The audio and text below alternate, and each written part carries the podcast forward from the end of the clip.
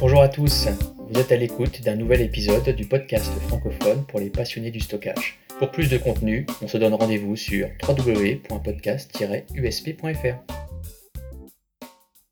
Bonjour tout le monde et bienvenue pour ce nouvel épisode de votre podcast préféré. Je suis Philippe Nicolas et cet épisode sera un peu particulier puisque je serai seul aux commandes avec nos experts du jour, mon camarade Johan Castillo étant absent. Avec moi cette semaine, des intervenants de qualité et toujours aussi passionnés. Rodolphe Garcia, consultant avant vente IME chez Cumulo. Bonjour Rodolphe. Bonjour Philippe, bonjour à tous. Nicolas Mahé, spécialiste infrastructure chez Lenovo. Bonjour Nicolas. Bonjour Philippe, bonjour tout le monde. Et Jean-Thomas Aquaviva, Team Lead Research Group chez DDN Storage. Bonjour Jean-Thomas. Bonjour, bonjour à tous.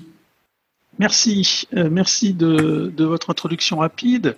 Euh, on va aborder euh, donc le thème du jour, c'est les systèmes de fichiers, leurs innovations. Donc l'idée aujourd'hui, comme pour chaque épisode, c'est un, peu de discuter des visions, des concepts et des innovations autour du sujet, mais sans rentrer trop dans, dans les détails techniques. L'idée est plutôt de comprendre les avis et, et, positions de chacun, euh, l'auditoire comprend d'où vous parlez, mais il ne s'agit pas de faire de, promotion non plus. Euh, pour rentrer un petit peu dans le vif du sujet, je vous propose de, donc de, commencer à débattre et, d'introduire le sujet. Donc, les, systèmes de fichiers sont un sujet très très vaste. Hein. Il, est, bon euh, que nous puissions y consacrer un épisode, car finalement, ils sont au cœur de, de tout système informatique. Et donc, on va rentrer un petit peu dans les détails avec nos intervenants du jour pour introduire, je vous propose une première question. Euh, la, grande majorité des, données euh, sur, un système de fichiers euh, en local ou, via le réseau. Je vous propose de commencer rapidement par les, les file system disk, qui étaient finalement la seule matérialisation disponible il y a quelques décennies, avant d'aborder leur évolution et, la mise en réseau. Donc, euh, en préambule, qu'est-ce que vous pouvez nous dire euh, de cette partie-là? On se souvient des, VXFS, on se souvient d'XFS, de ZFS ou, d'autres. Euh, Rodolphe, qu'est-ce que tu peux nous dire là-dessus? Eh bien, bien, ma foi, écoute Philippe, si on prend un petit peu dans, le, dans la perspective historique des choses, les systèmes de fichiers, effectivement, quelque part, sont un petit peu le prolongement des départementaux. Hein. Ce sont eux qui, effectivement, hébergeaient données, métadonnées pendant très longtemps avec, je dirais, une très très forte adhérence au matériel, donc une très grosse définition euh, matérielle, dirais-je. Euh, et donc, euh, par, par essence, c'était trop, trop monolithique, hein, parce que là, on part de loin. Alors, il faut savoir qu'avant les, disques durs magnétiques, hein, c'était les bandes. Hein, les premiers file systèmes euh, sont sortis sur bande, c'était chez DEC et c'était autour des années 60. Euh, bah, L'évolution des choses, c'est qu'effectivement, à partir du moment où euh, on veut pouvoir présenter du service de fichiers en réseau, eh bien ma foi, il faut avoir à l'esprit cette, capacité à, à scaler, hein, quelle que soit la nature du passage à l'échelle.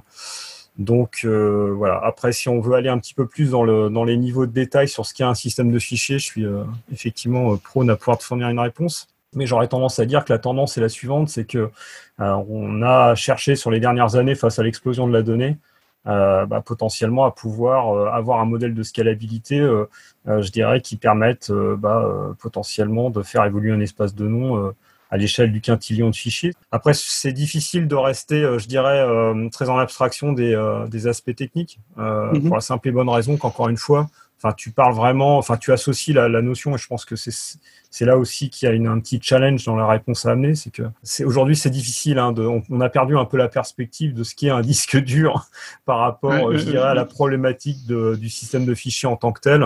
Et on va aborder, on va aborder, euh, on va, on va rentrer dans les détails.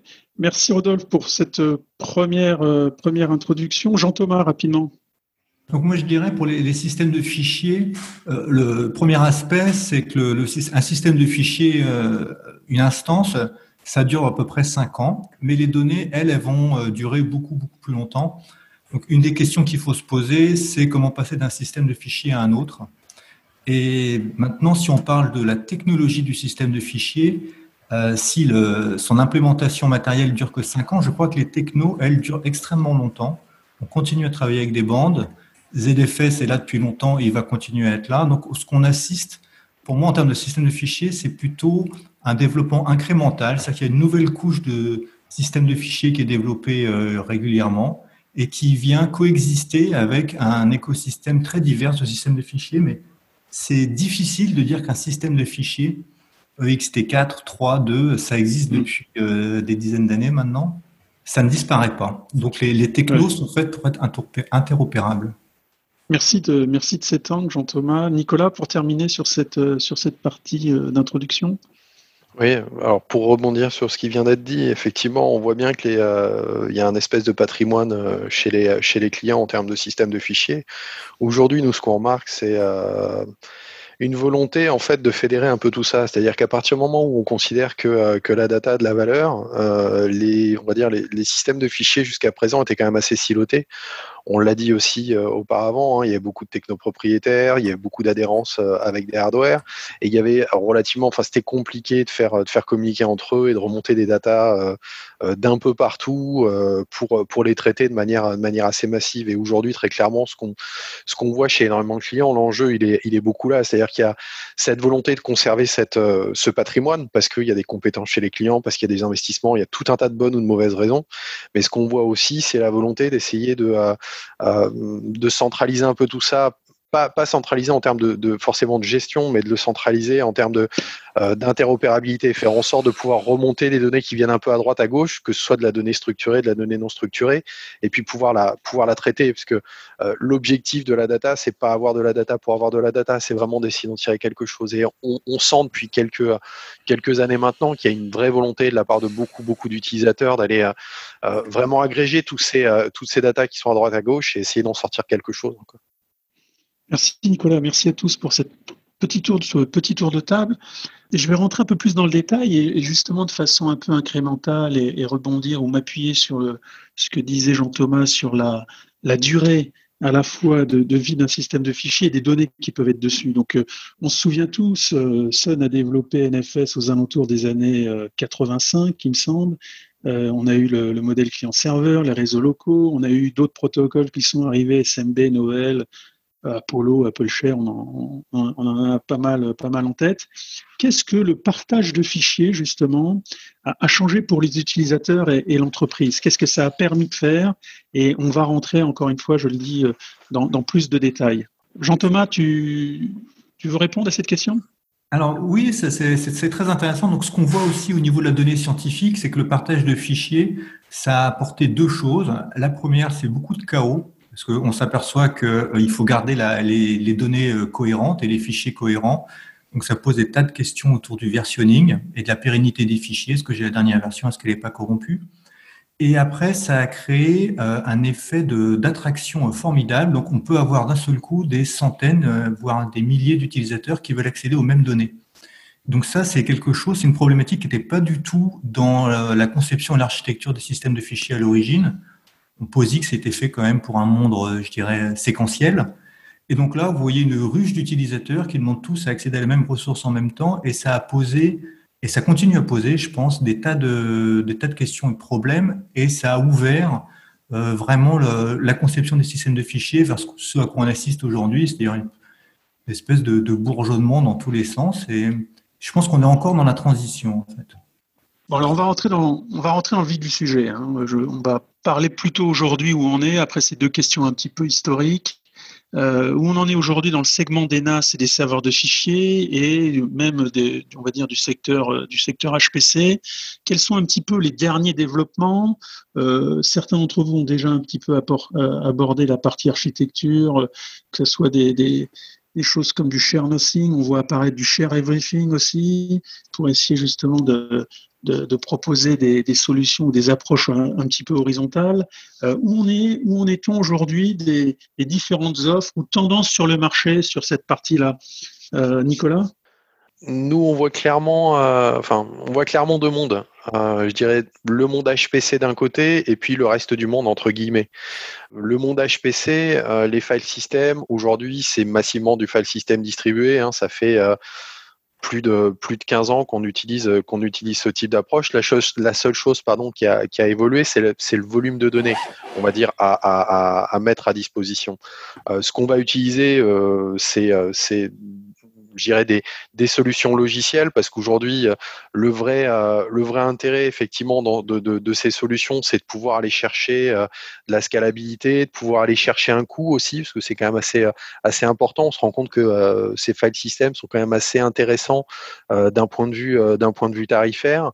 et puis surtout, ils vont être capables, on va être capable de les, de les configurer, enfin configurer l'infrastructure de manière à délivrer une perf. Euh, le même euh, le même file system qu'on va utiliser euh, pour un client ou pour un autre, on va être capable de de le configurer d'un point de vue d'un point de vue hardware de manière différente. On va pouvoir lui lui intégrer des technologies, soit de la technologie disque, de la technologie SSD, de la technologie NVMe, ça amène une énorme flexibilité, on va dire. Par contre, effectivement, c'est euh, aujourd'hui, euh, ce monde HPC nous semble très mature euh, sur ce type d'approche, là où je dirais entre guillemets, l'informatique de Monsieur Tout le Monde aujourd'hui, même si elle s'en défend bien souvent, hein, recherche quand même du standard et recherche euh, des jolis euh, des jolis GUI, éviter d'avoir à, taper de la ligne de code, éviter d'avoir à faire ce genre de choses. Ceci dit, euh, on se rend compte que on vend toujours beaucoup de, euh, de baies de stockage traditionnels avec des file systems, on va dire assez traditionnels, que ce soit du bloc, du file, de l'hybride, etc. Maintenant, on se rend compte qu'il y a beaucoup, beaucoup, beaucoup de clients aujourd'hui qui vont, qui vont se tourner vers des solutions qui vont intégrer ces nouveaux types de file systems, mais pas que. C'est-à-dire que d'un côté, euh, dans les environnements HPC, on va vraiment avoir une discussion autour de la performance, autour de combien je vais être capable de transférer de gigas euh, à la seconde. Et puis de l'autre côté, on va rechercher quelque chose de beaucoup plus homogène et il va y avoir une attention particulière qui va être apportée sur, euh, je dirais, le, tout ce qui va être tout ce qui va être interface, puisqu'au final, la performance, même si elle reste importante, hein, n'est pas le critère, je dirais, de choix ultime entre guillemets. Donc on voit vraiment ces, deux, euh, ces deux typologies de, euh, d'évolution entre guillemets aujourd'hui quand on, quand on regarde ces nouveaux types de file system. Jean-Thomas, justement, puisque Nicolas a abordé la partie HPC euh, en, distinguant bien les, deux mondes, qu'est-ce que, de ton point de vue, quel est ton point de vue justement sur cette partie-là? Ah bon, Effectivement, le, je dirais le HPC, par, par essence, et familier du parallélisme. Donc c'est un sujet qui a été abordé il y a longtemps maintenant. Euh, mais pour, pour venir aux, évolutions des systèmes de fichiers, euh, moi je pense qu'il ne faut pas sous-estimer euh, l'intelligence des électroniciens. Et je crois qu'on a été quand même un petit peu rattrapé par les évolutions matérielles. Je pense notamment à l'arrivée des, des, SSD qu'il a fallu digérer, qui ont remis en cause pas mal de, de paramètres préexistants dans les, dans les conceptions des, des systèmes. Donc aujourd'hui, un système de fichiers sur disque ou un système de fichiers sur SSD, c'est pas du tout les, les, mêmes caractéristiques physiques du substrat et donc ça change beaucoup de choses. Donc ça, c'est un premier aspect, je pense, qui a énormément euh, alimenté l'innovation dans les file systems récemment. Et, et parallèlement à ça, euh, il y a une espèce d'effet ciseau. Donc déjà, la techno nous a obligés à évoluer. Et après, les usages des, des gens aussi. Les demandes ont, ont fortement évolué. Et en termes de aujourd'hui, en tout cas moi, ce que je pressens en termes d'évolution, c'est le FOG, c'est-à-dire euh, comment on fait pour garantir que quand on a un accès intermittent, on va garder la consistance des données. Je pense que ça, c'est vraiment ce qui nous attend euh, euh, dans 3-5 ans, c'est des systèmes qui sont éventuellement consistants. Donc ça, c'est plus, je dirais, des aspects plus amont. Oui, plus sur peut-être le, futur qu'on abordera. Euh, pour terminer là-dessus, euh, Rodolphe, tu parlais justement euh, de forte évolutivité. Et je crois que toi, tu, es plutôt chez un acteur qui, prône le share nothing.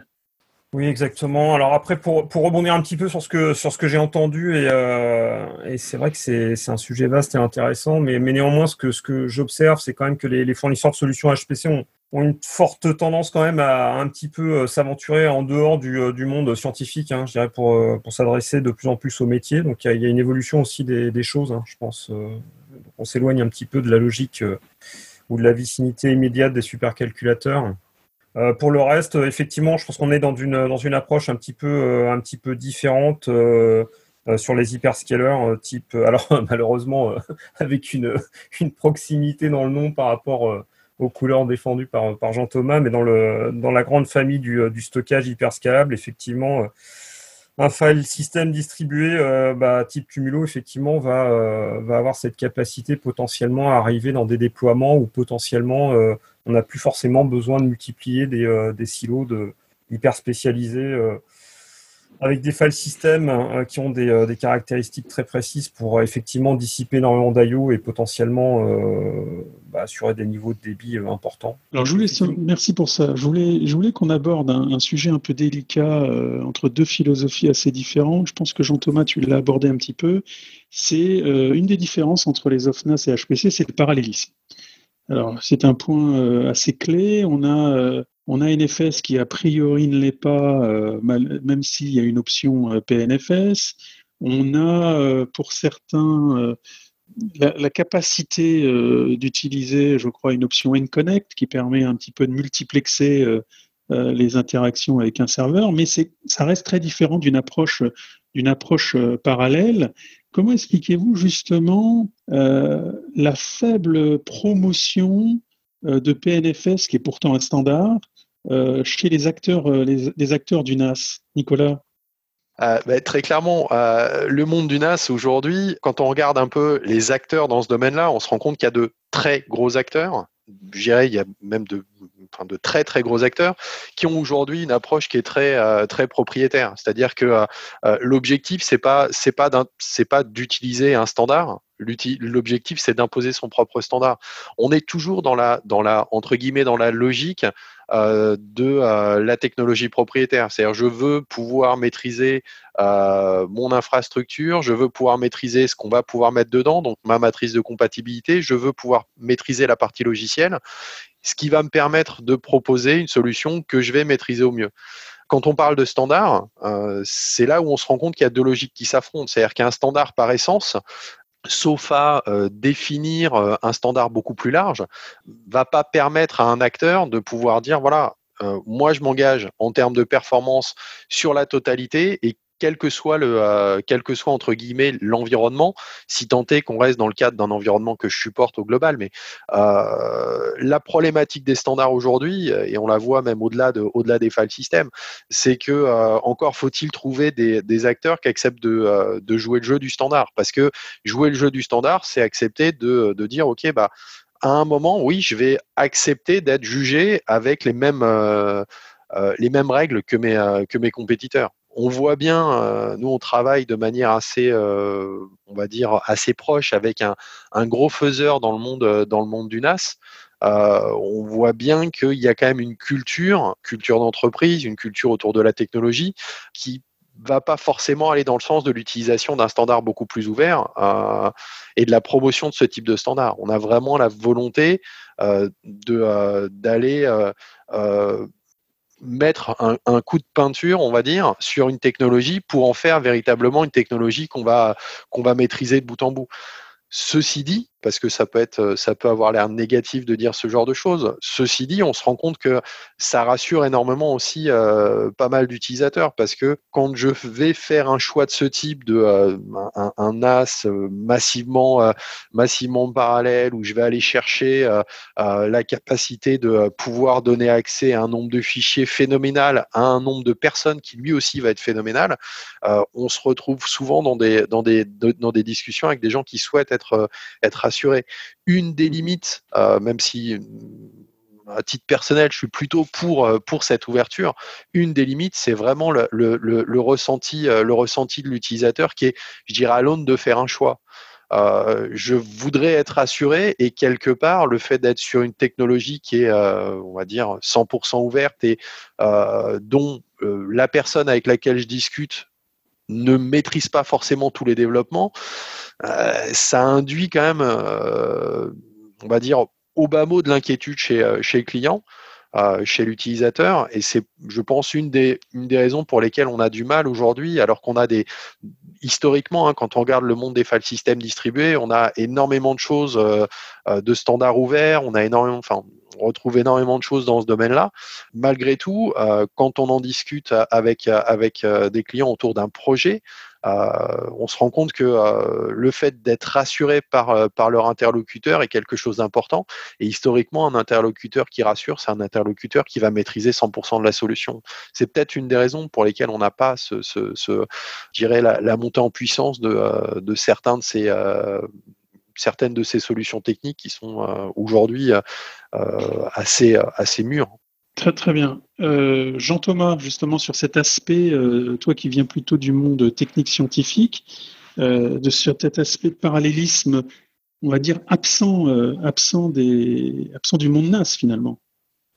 Oui, alors moi, j'ai bien aimé l'intervention précédente, hein. je trouve qu'il y avait beaucoup de justesse. Un des éléments sur le parallélisme, c'est que je crois que le parallélisme, c'est une contrainte. personne ne veut faire du parallélisme. Le parallélisme, c'est compliqué, ça pose des questions de tolérance aux pannes, etc c'est une contrainte quand on cherche la performance. Donc, il y a un moment où un disque dur ou un autre device type SSD, il a des capacités limitées. Si vous voulez aller au-delà de ça, ben, il faut en mettre plein en parallèle. Et, là euh, s'ouvre toute une problématique assez complexe. Donc, je pense que clairement, quand le, je dirais, le critère de décision n'est pas euh, complètement déterminé par la performance, et c'est le cas dans beaucoup de, beaucoup de clients qui veulent aussi des fonctionnalités, ils veulent pas juste avoir le plus grand nombre de, de teraoctets par seconde. Euh, eh bien le parallélisme, ça devient quelque chose de second ordre. Et pour rebondir sur le point sur le open source contre le logiciel propriétaire, moi j'ai un, message un peu d'espoir. J'ai l'impression que l'open source est quand même en train de, de rentrer, je dirais, dans, dans l'industrie et c'est plus vu comme un espèce d'acteur euh, élégant mais euh, incontrôlable. Néanmoins, c'est clair que dans une solution de stockage, il y a aussi énormément de confiance, de, maintenance, de support. Et ça, c'est ce sur quoi je pense les solutions purement open source où il n'y a pas d'acteur derrière. Euh, eh bien, je, comprends que ça puisse générer des, des réticences chez les clients. C'est clair là-dessus. Euh, je vais rebondir un petit peu quand même là-dessus, puisque de façon un peu implicite, vous l'avez abordé, euh, c'est la notion de, système de fichiers, on va dire interne et externe. Alors qu'est-ce que je veux dire par là? Je veux dire qu'un NAS euh, peut s'appuyer sur un système de fichiers interne, mais il n'est pas vu, pas exposé aux utilisateurs ou aux applications, puisqu'il est exposé plutôt au travers d'un protocole standard type NFS. Contrairement au système de fichiers externe, euh, open source type Lustre, etc., qui justement au travers d'un d'un client euh, embarqué sur le poste client, hein, euh, sur, euh, le, poste de compute, on va dire, touche directement et voit et consomme le, système de fichiers. Et justement, ça m'amène à, évoquer qu'on voit des filers de plus en plus rapides, hein, et certains sont même listés dans le dernier classement IO 500, et des offres HPC d'un autre côté qui sont de plus en plus commerciales. alors, est-ce que c'est une volonté de, trouver des relais de croissance? Euh, d'attaquer des nouveaux marchés, où il y a peut-être des nouveaux besoins. Comment vous voyez cette, euh, cette espèce ou cette, cette, euh, ouais, cette, cette, espèce de convergence entre les deux, là, en tout cas liée au marché, liée aux demandes? Jean-Thomas, comment tu vois cette partie-là? Bah, Je suis le bon client. non, mais, non, mais c'est une bonne question, je, je trouve. Alors déjà, effectivement, il y a une, il y a une convergence, c'est-à-dire des, nous on voit arriver sur le marché du HPC des acteurs qui étaient historiquement pas positionnés sur sur notre marché, pour être clair. Et euh, à l'évidence, euh, nous acteurs du HPC, aujourd'hui, on, on se promeut dans d'autres univers. Et je pense que la raison, c'est la scalabilité, c'est-à-dire que les volumétries euh, finissent par se rejoindre.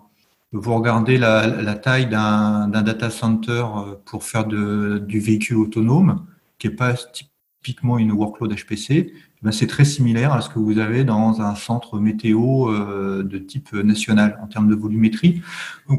On finit par trouver des, paramètres communs. Et de surcroît, euh, je rebondis un petit peu sur euh, cette idée de, système de fichiers présenté aux clients et système de fichiers interne.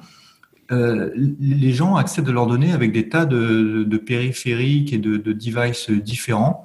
Et donc, du, coup, tout le monde est obligé de jouer un peu le, rôle de l'interconnexion, de fournir un connecteur NFS, un connecteur Samba. Et donc, ça, ça floute un petit peu les, frontières qu'il y avait euh, entre les différents mondes. Je pense que c'est plutôt bon d'ailleurs. Et c'est donc ça que je dirais. C'est la scalabilité qui fait que ça converge et puis les demandes des utilisateurs parce que finalement, c'est le marché qui dicte. Très bien. Alors, je vais, je vais, je vais continuer sur cette partie-là. Nicolas, tu voulais, tu voulais compléter? Peut rajouter que, pour, euh, je dirais, aller dans le, même sens, hein, euh, ça fait un certain nombre d'années qu'on fait, euh, qu'on développe, qu'on travaille avec des clients sur des sur cette notion HPC avec des produits qui étaient vraiment, pour le coup, très teintés, je dirais, HPC.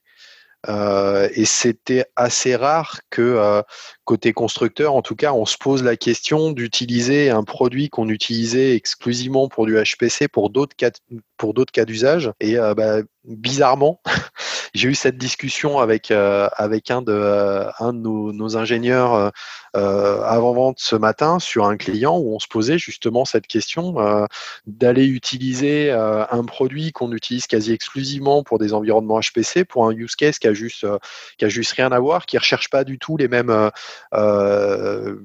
qui va pas rechercher une performance extrême, par contre, qui va rechercher de la scalabilité, qui va avoir pouvoir être tuné dans son dans son mode de, de fonctionnement, mais je dirais tuné pas a priori. C'est-à-dire, l'avantage de ce genre de système, c'est d'être des, systèmes logiciels qu'on va pouvoir faire évoluer et pas simplement faire évoluer pour ajouter des capacités euh, de stockage ou des nouvelles technologies de stockage, mais également qu'on va pouvoir faire évoluer pour rajouter de la performance si on en a besoin parce qu'il y a une certaine incertitude euh, chez pas mal de clients aujourd'hui. Et euh, je dirais ces, ces notions de software defined sont vraiment en train de, euh, s'étendre au-delà de, au-delà du HPC, parce que du software defined, ça fait des, années qu'on, en fait sur, les environnements HPC. Et on se rend compte que aujourd'hui, c'est en train de déborder au-delà du HPC et on se rend compte qu'on va être amené à répondre à des problématiques hors HPC avec des outils qu'on utilise depuis plus de 15 ans, et en particulier sur la partie file system, des outils qu'on utilise depuis plus de 15 ans dans les environnements, euh, dans les environnements HPC. Et c'est vraiment une, une, tendance qu'on commence à voir, euh, à voir se développer. Ce n'est pas une tendance lourde pour le moment, mais on, commence vraiment à avoir ce type de discussion sur certains projets. Je voulais qu'on qu qu continue un petit peu à, creuser. Certains euh, euh, voient, les systèmes de fichiers comme simplement une méthode d'accès à des données. Hein. C'est restrictif, mais c'est une vue que certains peuvent avoir. Et on voit apparaître des systèmes de fichiers euh, qui, viennent s'appuyer sur S3. et on voit quelques offres sur cette partie-là. Quel, est votre, quel est votre point de vue là-dessus, sur cette partie-là, S3 avec système de fichiers Jean-Thomas? Oui, alors c'est vrai que la problématique objet, on a un petit peu tourné autour, hein, euh, puisqu'on parle de système de fichiers, mais on sait tous qu'aujourd'hui l'objet, c'est quand même euh, une des, dirais, une des demandes les plus fortes qui est sur le marché. Mon, point de vue, c'est effectivement un système de fichiers, c'est euh, une API vers de la donnée, et l'objet, c'en est une. Alors quel est le distinguo qu'on pourrait faire? C'est que l'API objet, elle est beaucoup plus simple. Euh, voilà, on, crée un objet, on le lit, on y accède, on le détruit. On peut, parfois, on peut même pas le modifier. Il est euh, immutable, ou je sais pas comment on dit en français. Mmh. Alors que l'API la, du fichier est beaucoup plus large, euh, mais ça amène de la complexité. Donc, la question, c'est où est-ce qu'on coupe? Euh, Vous voulez avoir tout l'espace des possibles, mais ça vient avec un coût euh, pour le client, pour comprendre comment ça marche, etc. Et finalement, l'objet, il y a ce côté d'être revenu un petit peu à l'essence de ce que c'est qu'accéder à des données. Donc moi, je vois une cohabitation, évidemment, puisque tous les, tous les cas pourront pas être réglés avec les interfaces simples de type objet. Euh, néanmoins, une fois de plus, il va falloir être versatile, être capable d'adresser les deux problématiques simultanément. Rodolphe, justement sur cette partie, euh, sur cette partie S3 qui peut être une, composante ou une couche basse d'un système de fichiers?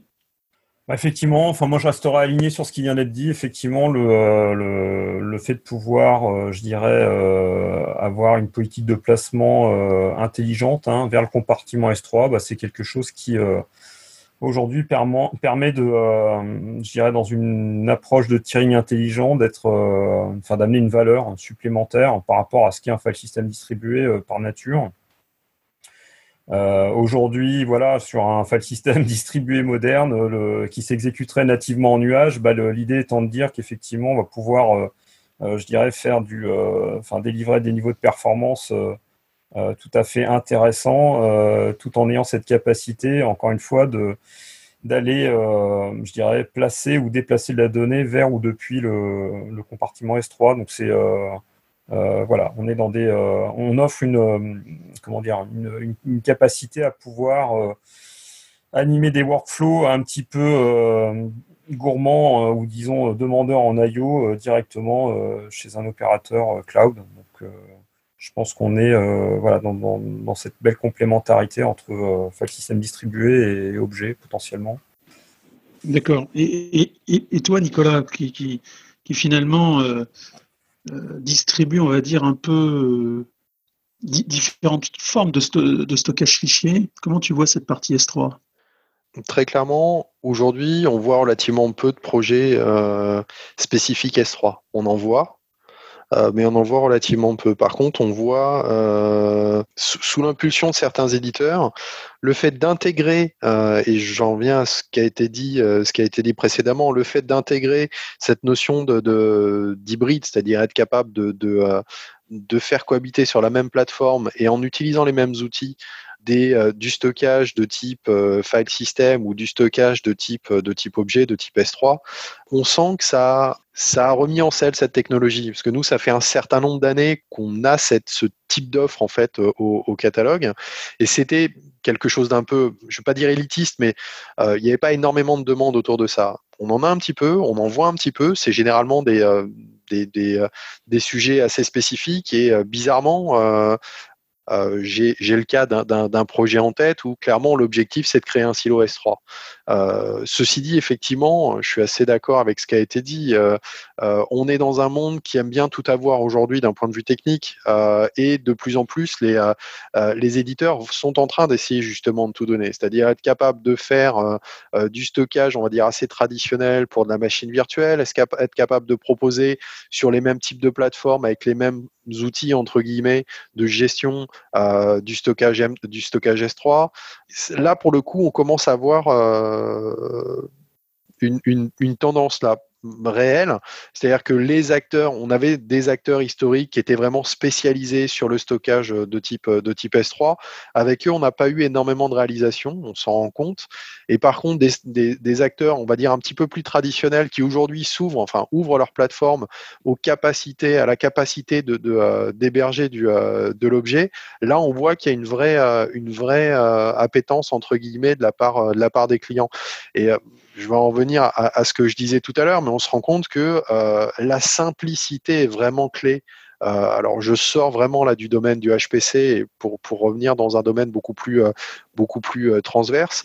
la simplicité de gestion est vraiment clé aujourd'hui. C'est-à-dire qu'à la limite, la technologie pour en tant que telle peut intéresser. Par contre, la technologie simplifiée avec un mode de gestion simplifié les équipes informatiques euh, vont être capables de, euh, gérer de manière euh, simple et rassurante pour eux. On voit que ça commence à faire décoller pas mal de discussions. Alors, je ne vais pas aller jusqu'à dire qu'on a énormément de projets de ce type, mais on a énormément de discussions sur ces sujets-là. Beaucoup depuis que des acteurs un petit peu plus généralistes, entre guillemets, intègrent ces, ces capacités sur leur plateforme. Mais j'ai cru comprendre au travers peut-être de quelques projets que tu évoquais euh, l'apparition d'intelligence artificielle. Et, je voudrais qu'on l'aborde de deux façons, c'est-à-dire euh, l'intelligence artificielle peut être intégrée au travers de modules dans l'offre, hein, dans l'offre de stockage, mais aussi l'intelligence artificielle qui impose des contraintes au stockage, on va dire, parce que le stockage, euh, on va dire, doit offrir à un processus externe euh, un accès de, certains types. Donc, quelles sont un petit peu les caractéristiques ou contraintes de cette intelligence artificielle sur les deux aspects, interne et externe? Euh, Je vais rebondir avec, Jean Thomas là-dessus, puisque peut-être qu'il a vu aussi des projets. Et, sur ces deux parties, encore une fois, j'insiste, hein, euh, un système de fichier pour des besoins externes d'IA, et puis l'apport de l'IA dans un système de fichier ou un service de stockage. D'accord. Donc, moi, je vais, je vais commencer par aborder donc le, je dirais celui qui est le plus proche de, du marché, donc euh, les systèmes de fichiers déployés pour l'IA. Donc, dans l'IA, il y a la partie euh, apprentissage et la partie inférence. Donc, l'inférence, c'est la mise en application de ce qu'on a appris euh, sur le terrain. Donc là-dessus, l'inférence, malheureusement, on voit assez peu de besoins pour des acteurs comme, comme DDN, puisque les, les flots d'informations sont relativement faibles. Donc, c'est une petite caméra qui va observer ce qui se passe dans un supermarché, qui va vérifier euh, que l'acteur euh, ne vole pas des produits sur l'étagère. En revanche, sur la partie apprentissage, là, on va faire passer une gigantesque volumétrie à travers euh, donc, des GPU ou d'autres processeurs spécialisés. On est dans une workload très proche de ce qu'on fait dans le HPC.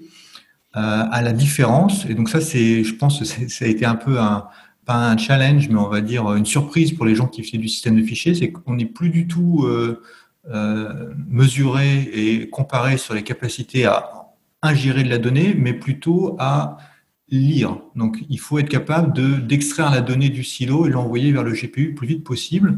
Et donc, ça change un peu la problématique, puisque souvent, il y a énormément de complexité dans le système de fichiers pour être capable de faire des, des écritures simultanées. Là, d'un seul coup, cette problématique disparaît. On est vraiment complètement déterminé par la capacité en lecture. Donc, c'est ce qui a changé, je dirais, dans les systèmes de fichiers pour l'IA. Maintenant, sur la seconde partie, est-ce que l'IA est utile euh, à l'intérieur d'un système de fichiers? Pour moi, là, on est un peu plus dans des problématiques, euh, je dirais, amont. Donc, euh, il y a des projets de recherche, on a des choses dans les, dans les tuyaux en ce moment. Euh, ce qu'on voit, c'est que donc, le système de fichiers devient euh, complexe euh, parce qu'il y a beaucoup de différentes méthodes de stocker l'information sur des disques durs lents mais pas chers et très capacitifs, sur des disques durs rapides, sur des SSD, sur d'autres types de mémoire beaucoup plus chères mais moins capacitives. Et donc, il faut être capable de déplacer toutes nos données, éventuellement d'anticiper la demande. Et là, on s'aperçoit que l'IA a des bons résultats avec euh, des, choses pas extrêmement compliquées, mais avec des, petits moteurs d'IA, on arrive à bien prédire que cette donnée, euh, elle est chaude et elle va être réaccédée par, par un poste client. Il vaut mieux l'avoir dans les SSD plutôt que sur les disques durs. Ça, c'est un aspect. Et le, deuxième aspect, c'est plus pour faire de la maintenance prédictive. Donc, quand on a des grosses volumétries, on aime bien savoir que euh, il y a des pannes et si ces pannes elles, sont euh, géographiquement liées à un rack ou à un autre, etc. Donc là, il y a des choses, mais c'est un petit peu plus euh, R&D, mais on, a déjà des efforts dans ce sens-là. Donc ce sera, ce sera, un élément de réponse sur l'application de l'IA en tant que aide à la gestion d'un système complexe.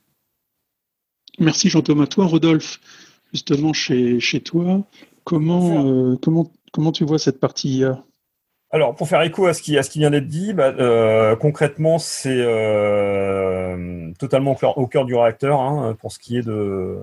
Enfin, bah, encore une fois, je suis désolé d'utiliser le, nom de la boîte pour laquelle je bosse, mais ceci étant dit, le, concept est là, c'est-à-dire que nous avons effectivement le. Euh, nous avons intégré l'apprentissage machine directement au cœur de la façon dont nous gérons en fait les mécanismes de cache et de ce qui pourrait potentiellement être euh, associé à du tiering, du tiering intelligent. C'est exactement ce qui vient d'être explicité avant. Hein. Concrètement, l'idée est de voir effectivement euh, comment on gère le, euh, les mécanismes, je dirais, de, de, progression de la donnée entre cache SSD, SSD vers le, les disques durs classiques et, et vice-versa, c'est-à-dire potentiellement tout ce qui est gestion de, de, du cache dans tes mémoires.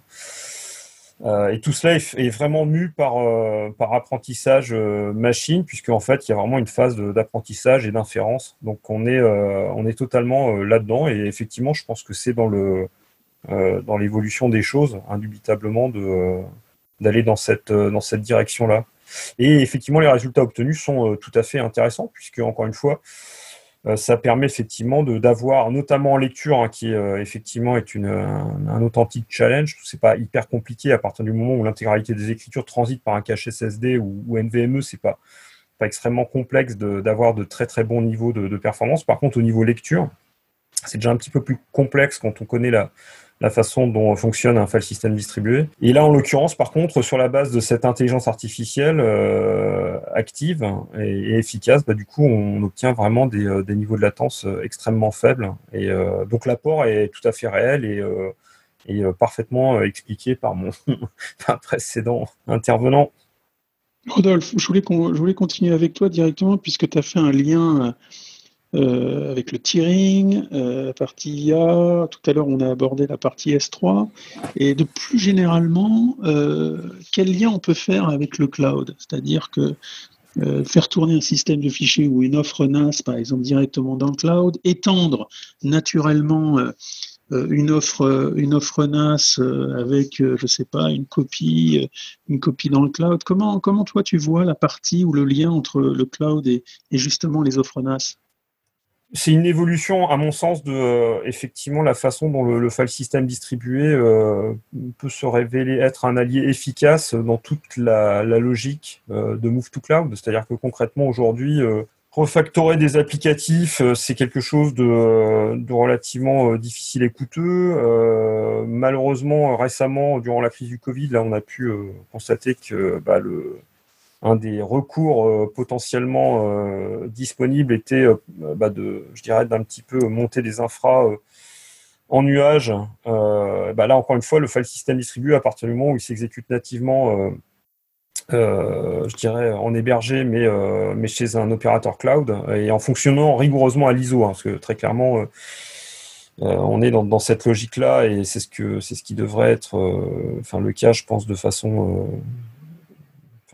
commune à tous les, tous les acteurs à partir du moment où on se revendique euh, nativement cloud. Euh, l'apport, c'est qu'effectivement, on peut fonctionner, euh, on, a cette hybridation qui est tout à fait efficace entre ce qu'on a en hébergé et puis potentiellement ce qui s'exécute en, en débord chez un ou plusieurs hébergeurs cloud. Donc, c'est euh, voilà, c'est d'une très grande simplicité dans les dans les concepts, mais néanmoins l'efficacité du file, system distribué euh, demeure la même et euh, permet encore une fois de, garantir des niveaux de latence extrêmement faibles et de fonctionner à l'ISO, c'est-à-dire potentiellement d'animer exactement les mêmes workflows qu'il s'agisse d'un, je dirais, d'une une grappe de serveur de stockage physiquement présent en rack ou potentiellement en débord dans le cloud, avec les mêmes outils de management, la même simplicité de mise en œuvre. Euh, mais je pense que tout cela a été, et ça participe d'ailleurs de, la modernité hein, qui a été euh, débattue, euh, je dirais aujourd'hui, avec avec Nicolas et, Jean-Thomas, c'est qu'effectivement, on constate bien qu'il y a une très très forte demande du marché pour cette grande simplicité de mise en œuvre et d'avoir un file system distribué qui soit efficace pour accommoder à peu près n'importe quel type d'entrée-sortie. Après, euh, voilà, le, fait que cela s'exécute euh, en nuage ou ailleurs, c'est n'est pas forcément le, le, fond du débat. Euh, le, vrai sujet qui a amené quand même néanmoins, et je conclurai là-dessus, sur la partie cloud, c'est très intéressant d'observer encore une fois que le, cloud amène, du point de vue de l'architecture, des contraintes qui sont liées vraiment à, à chaque opérateur. C'est-à-dire que typiquement, euh, délivrer, euh, délivrer un file system distribué avec la possibilité de, je dirais, de l'exécuter directement en nuage, ça nécessite forcément euh, de passer au crible de toutes les certifications proposées par un AWS ou par, par Google ou, Azure.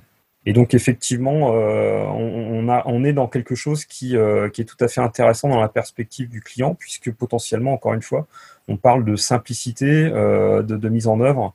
Et euh, je pense que c'est là qui est la, enfin, est la, recette magique entre guillemets, c'est que à partir du moment où on s'intègre de façon euh, parfaite et, tout à fait bien alignée sur les, prérequis euh, qu'il s'agisse encore une fois d'AWS ou de Google, eh bien ma foi, ça, ça garantit le, succès de ce, quelle que soit la, logique derrière, hein, que ce soit effectivement mhm. euh, du lift and shift ou, euh, potentiellement du débord programmatique en nuage, donc quelque chose d'un petit peu plus élastique dans la logique de l'architecture à mettre en place. L'idée un petit peu de, comme tu disais, de, simplifier, mais surtout un peu de s'affranchir du sous-jacent, de la résidence, euh, de l'infrastructure qui est en dessous, mais de conserver, de proposer un, accès assez simple. Justement, Nicolas, là-dessus, comment toi tu vois cette, cette partie-là? Le lien avec le cloud? Il y, a, y a, y a, tout un tas de, de, de, de notions légales entre guillemets à, à, prendre en compte avant, euh, avant de s'intéresser à la technique. On voit beaucoup de, beaucoup de clients qui euh, aimeraient, qui peuvent pas forcément euh, y aller et qui globalement effectivement recherchent des, des notions de tiering automatique justement pour répondre à ce genre de, à ce genre de problématiques. C'est-à-dire être capable de, euh, de gérer de manière automatique une donnée qui devra rester on-prem parce que euh, légalement, parce que d'un point de vue euh, agence de santé, ce genre de choses, je vais avoir besoin de, de, garder la data, la data on-prem et puis avoir capacité à l'envoyer automatiquement vers, vers le cloud si si cette donnée, c'est la donnée d'un utilisateur lambda, etc. Euh, nous, ce qu'on voit beaucoup aujourd'hui en, en, réalisé, c'est l'utilisation du cloud pour du stockage vraiment euh, de données froides. Quoi. Ça, aujourd'hui, c'est clairement une réalité. Alors, on va, on peut rebondir hein, sur le sur le S3. Ça se fait beaucoup en, en S3 aussi. Ce qu'on qu'on remarque aussi, c'est que euh, il y a tout un écosystème qui est en train de se mettre en place aussi dans ce domaine-là, c'est-à-dire que les cloud providers, euh, on parlait d'AWS, mais pas que, euh, alors que a priori, on peut imaginer qu'ils ont la capacité de proposer en fait des solutions d'hybridation de file system euh, je dirais nativement. Euh, et on voit bien, hein, typiquement S3, c'est quand même quelque chose qui a été posé sur la table par AWS. C'est vraiment, ils s'en sont emparés. Ils ont dit voilà, c'est notre standard, ça devient le standard. Si vous voulez hybrider avec nous, utilisez cette, euh, ce, ce, ce, S3 et tout se passera bien. Mais malgré tout, on se rend compte que euh, des gens comme NetApp sont en train beaucoup de travailler là-dessus. On se rend compte que des gens comme, euh, comme VMware sont beaucoup en train de travailler dessus. Euh, des gens comme Nutanix aussi sont beaucoup en train de travailler dessus. Et, on en revient à, à, ce qui a été dit aussi précédemment, c'est-à-dire que techniquement, on peut faire les choses de manière beaucoup plus simple, mais on se rend compte que la simplicité, on n'en a pas tous forcément la même, la même définition. C'est-à-dire qu'on va avoir une définition de cette simplicité d'un point de vue technique, c'est-à-dire en gros, au moins j'ai d'intervenants techniques au plus, je vais pouvoir faire les choses simplement et rapidement. Et euh, on a d'autres euh, tenantes, une autre définition qui va être euh, moi ce que je veux, peu importe le nombre d'intervenants, ce que je veux, c'est que en termes de gestion au quotidien, ce soit le plus simple possible. Et c'est là où on, remarque l'arrivée d'acteurs qui sont des, acteurs qui sont historiquement des acteurs on-prem, qui sont en train de travailler avec ces cloud providers pour être justement capable de proposer des, euh, euh, passerelles qui vont bien au-delà de, simplement la gestion de la donnée, mais la gestion de la donnée en fait partie quand même quelque chose d'assez important parce que, euh, parce que la data, ça devient vraiment euh, un asset de l'entreprise. Et on se rend compte qu'il y a, tout cet écosystème qui est en train de se mettre en place. Et là encore, je reviens sur, ce que je disais tout à l'heure, et on se rend compte que c'est cette impulsion-là qui est en train de, euh, générer pas mal de projets chez, euh, les clients. Alors je reviens, je reviens un peu sur ma question parce que justement on a abordé S3 tout à l'heure et là j'étais vraiment au-delà d'S3 avec le cloud. On pourrait très bien dire, et certains d'entre vous le font, c'est-à-dire avoir l'offre on-prem qui tourne dans le cloud et sans considérer S3 du tout. Euh, justement, Jean-Thomas, là-dessus, pour compléter un petit peu sur, ce lien entre le cloud et, les systèmes de fichiers. Oui, donc effectivement, nous, la, stratégie, elle est euh, multi-cloud, euh, puisque le cloud, il est, ça a été bien dit, il est fractionné entre quelques très gros acteurs, donc on ne peut pas être complètement dépendant d'un seul d'entre eux. Donc, ce qu'on voit, nous, c'est des articulations entre des données on-prem et euh, plusieurs acteurs du cloud. Ça nous a poussé aussi à développer la, la, tech, donc qui est, qui est logiciel, hein, à l'exécuter directement dans le cloud, ce qui permet à l'utilisateur de retrouver le, même environnement. Euh, après, à titre un peu personnel, euh, moi, je, je, continue à promouvoir la donnée on-premise je suis toujours euh, surpris de, voir des, grands comptes prêts à mettre toutes leurs données euh, dans le cloud. ça reste un point d'interrogation pour moi. Messieurs, euh, j'ai à la fois une bonne et une mauvaise nouvelle, c'est qu'on se rapproche de la fin. Donc je vais vous demander de conclure au travers d'une dernière question. Cette question est surtout euh, tournée vers le futur, un petit peu comme vous voyez l'évolution euh, euh, dans le domaine, quel que soit, on va dire, euh, le type d'offre, hein, le type d'architecture, le type de service, euh, on-prem, cloud, tout un petit peu ce que vous voulez. donc, comment vous voyez un petit peu cette évolution? On va commencer par toi, Rodolphe.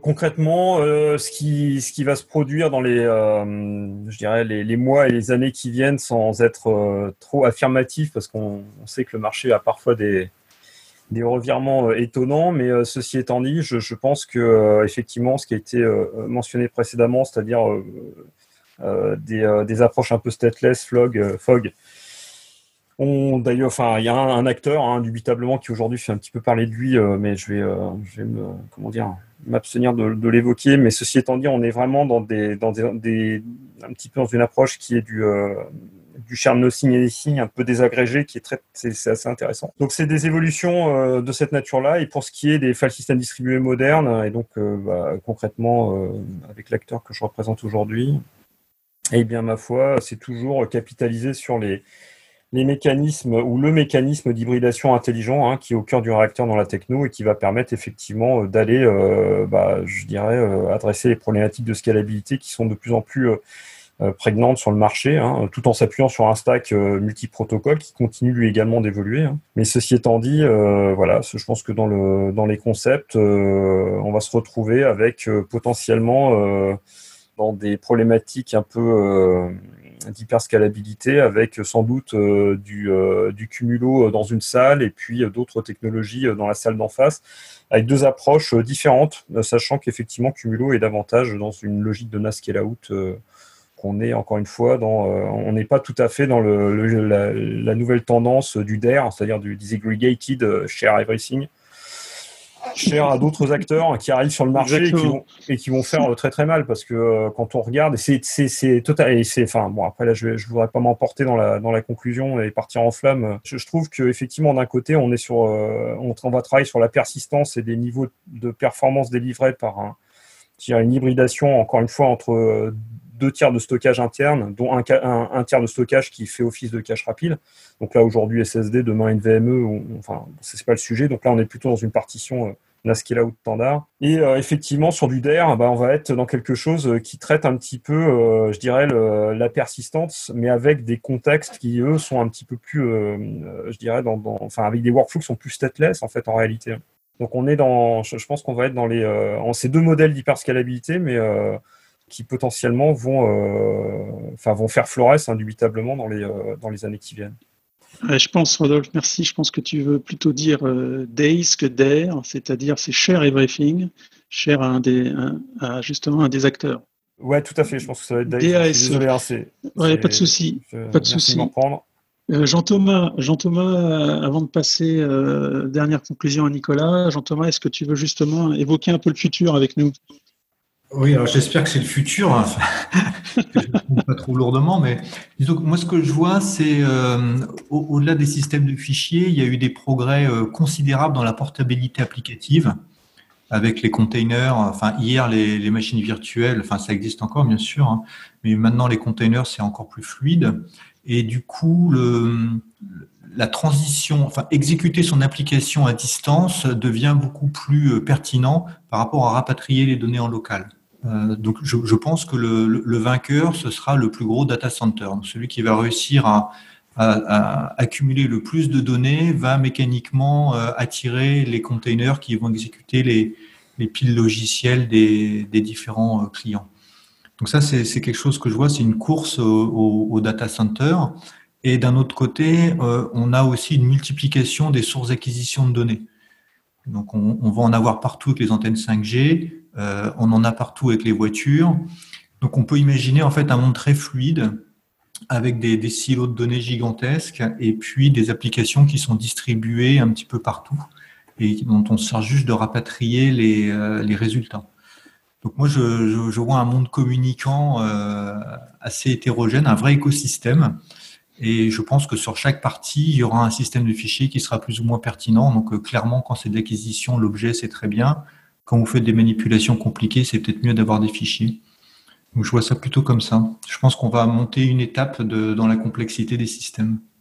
Très bien, Jean-Thomas. Nicolas, pour conclure en quelques mots sur cette partie-là bah, Jean-Thomas vient, d'aborder un sujet intéressant qui est, euh, est l'IoT. Aujourd'hui, ce que disent les gens qui sont censés savoir un peu, euh, ce qui va se passer, parce que moi je voudrais pas, je voudrais pas insulter l'avenir, euh, nous disent qu'il y a quand même une part non négligeable de la data qui va être euh, générée par des objets connectés. Donc effectivement, il y a fort à parier qu'on va se, retrouver avec euh, bah, des, infrastructures assez hétérogènes, au final assez spécialisées, parce que la vitesse des réseaux étant ce qu'elle est et la volonté de, réactivité par rapport à l'acquisition d'une donnée, par rapport à un événement au final est telle aujourd'hui que on va pas pouvoir se retrouver dans un cas, je dirais très massif où l'ensemble de la data sera dans un seul et même data center. ça, ça pourrait être effectivement intéressant pour toutes les parties liées à l'intelligence artificielle où effectivement on va avoir besoin de lui faire lui faire analyser des, des, des wagons et des wagons de data. Par contre, on aura de toute façon besoin euh, euh, d'espace de, stockage euh, de la data décentralisée au plus proche de là où elle est connectée, avec peut-être un premier niveau d'analyse pour être capable justement de, prendre des décisions. Alors, on peut penser à la voiture connectée, mais pas que. genre, il y, a, une chose que l'être humain aujourd'hui partage assez massivement, c'est il n'aime pas attendre. Donc forcément, ça, ça va avoir un impact. La data, elle est là pour être processée. Pour être processée le plus rapidement possible, on va pas pouvoir la centraliser. Donc, on va se retrouver effectivement au final avec, euh, je dirais, des, des, des, infrastructures assez, assez hétérogènes d'un point de vue, euh, point de vue gestion de stockage. Maintenant, très clairement, on se rend compte que euh, il y a une tendance lourde vers, vers tout ce qui va être file system distribué. C'est-à-dire que on va vraiment euh, mettre en place, que ce soit du NAS scale-out ou, euh, ou même des solutions stockage qui sont aujourd'hui vues comme des solutions stockage un peu plus traditionnelles, on va vraiment de plus en plus les mettre, euh, les mettre en place autour de solutions logicielles parce que ça a été évoqué aussi tout à l'heure, euh, la technologie et le hardware a aussi pas mal rattrapé, euh, rattrapé, rattrapé son retard. C'est-à-dire qu'aujourd'hui, on se rend compte que euh, dirais les, supports de, stockage délivre un, niveau de performance, un niveau de latence qui est euh, largement supérieur à celui qu'ils étaient capables de délivrer il y a encore une dizaine d'années. On avait tout un tas euh, de, systèmes de caching qui permettaient, entre guillemets, de masquer cette, euh, latence. On, avait besoin de paralléliser au maximum et très clairement dans les environnements HPC, on faisait parce qu'on on, souhaitait le faire sur des, sur des hardware qui devaient être les hardware les moins chers possibles. Aujourd'hui, on se retrouve avec des, supports de stockage très très performants qui euh, qui ont des euh, euh, des coûts qui sont vraiment vraiment abordables avec des volumétries vraiment imposantes qui font que on va plus forcément avoir besoin de tirer parti du caching comme on en, avait besoin il y a encore quelques quelques années. Je veux pas dire quelques décennies parce que je suis pas si vieux que ça mais je pense que ça s'est accéléré sur les 5 7 dernières années. Et très clairement on va avoir besoin de cette, cette cette hétérogénéité, pardon, c'est pas facile à dire, ça en fin de semaine, parce que justement on aura des, collectes qui vont être, euh, qui vont être, euh, je dirais, décentralisées. On va avoir besoin de traiter la donnée au plus proche de, l'endroit où elle a été connectée, parce que l'IoT euh, va sous-entendre une, interaction à un moment ou à un autre, et on aura besoin de toute façon de gros file systems capables de, générer de la performance pour justement permettre, permettre aux entreprises de, sortir de la valeur de cet énorme volume de données.